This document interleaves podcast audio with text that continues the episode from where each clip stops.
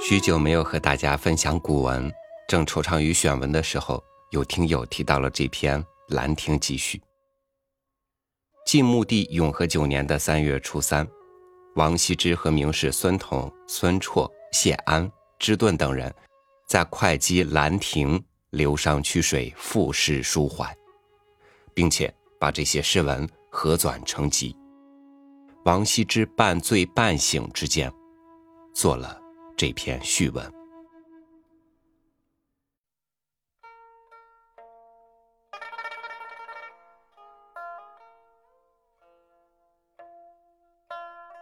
永和九年，岁在癸丑。暮春之初，会于会稽山阴至兰亭，修禊事也。群贤毕至，少长咸集。此地有崇山峻岭，茂林修竹，又有清流激湍，映带左右。引以为流觞曲水，列坐其次。虽无丝竹管弦之盛，一觞一咏，亦足以畅叙幽情。是日也，天朗气清，惠风和畅，仰观宇宙之大，俯察品类之盛。所以游目骋怀，足以及视听之娱，信可乐也。夫人之相与，俯仰一世，或取诸怀抱，误掩一世之内；或因寄所托，放浪形骸之外。虽去舍万殊，境造不同。当其心于所欲，暂得于己，快然自足，不知老之将至。及其所知既倦，情随事迁，感慨系之矣。相之所欣，俯仰之间，以为沉寂，犹不能不以之兴怀。况修短随化，终期于尽。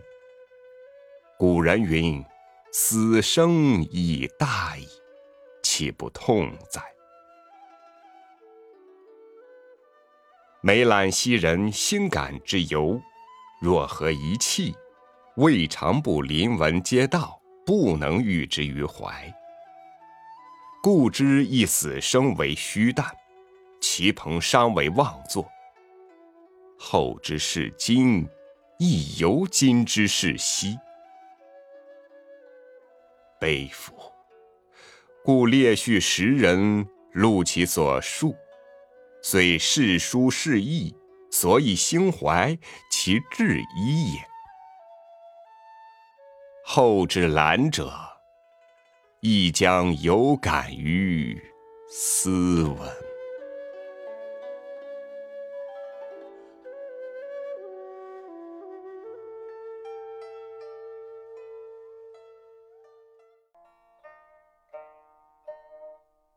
永和九年，实在癸丑之年，三月上旬，我们汇集在会稽郡山阴城的兰亭，为了做戏事。众多贤才都汇聚到这里，年龄大的、小的都聚集在这里。兰亭这个地方，有高峻的山峰、茂盛的树林、高高的竹子。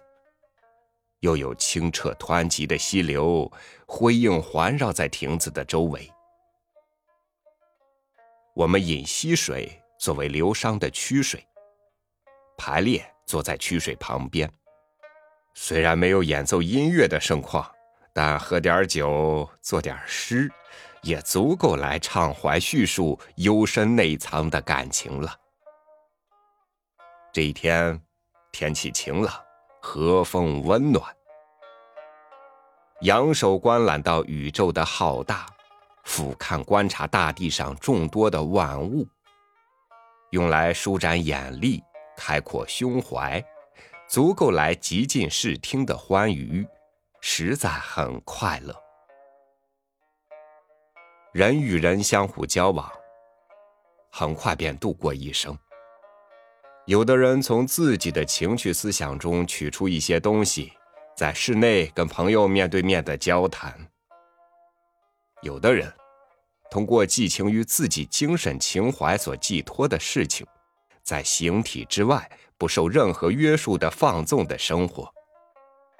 虽然各有各的爱好，安静与躁动各不相同。但，当他们对所接触的事物感到高兴时，一时感到自得，感到高兴和满足，竟然不知道衰老将要到来。等到对得到或喜爱的东西已经厌倦，感情随着事物的变化而变化，感慨随之产生。过去所喜欢的东西，转瞬间。已经成为旧迹，尚且不能不因为它引发心中的感触。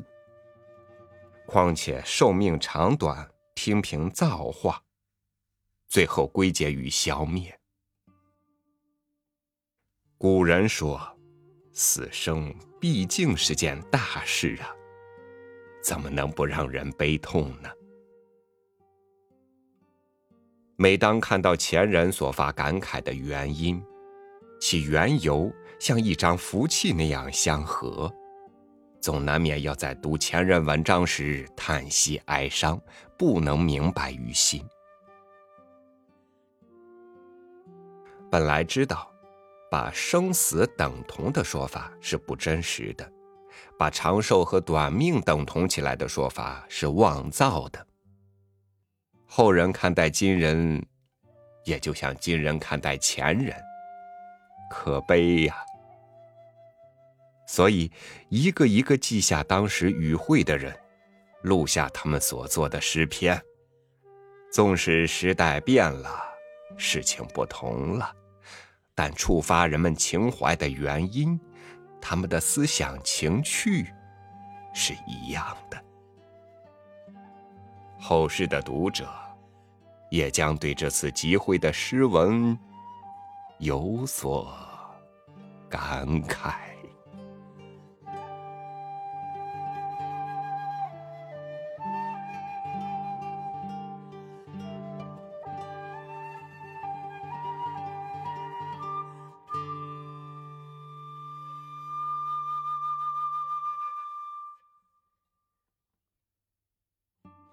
这一生，我们要追求些什么？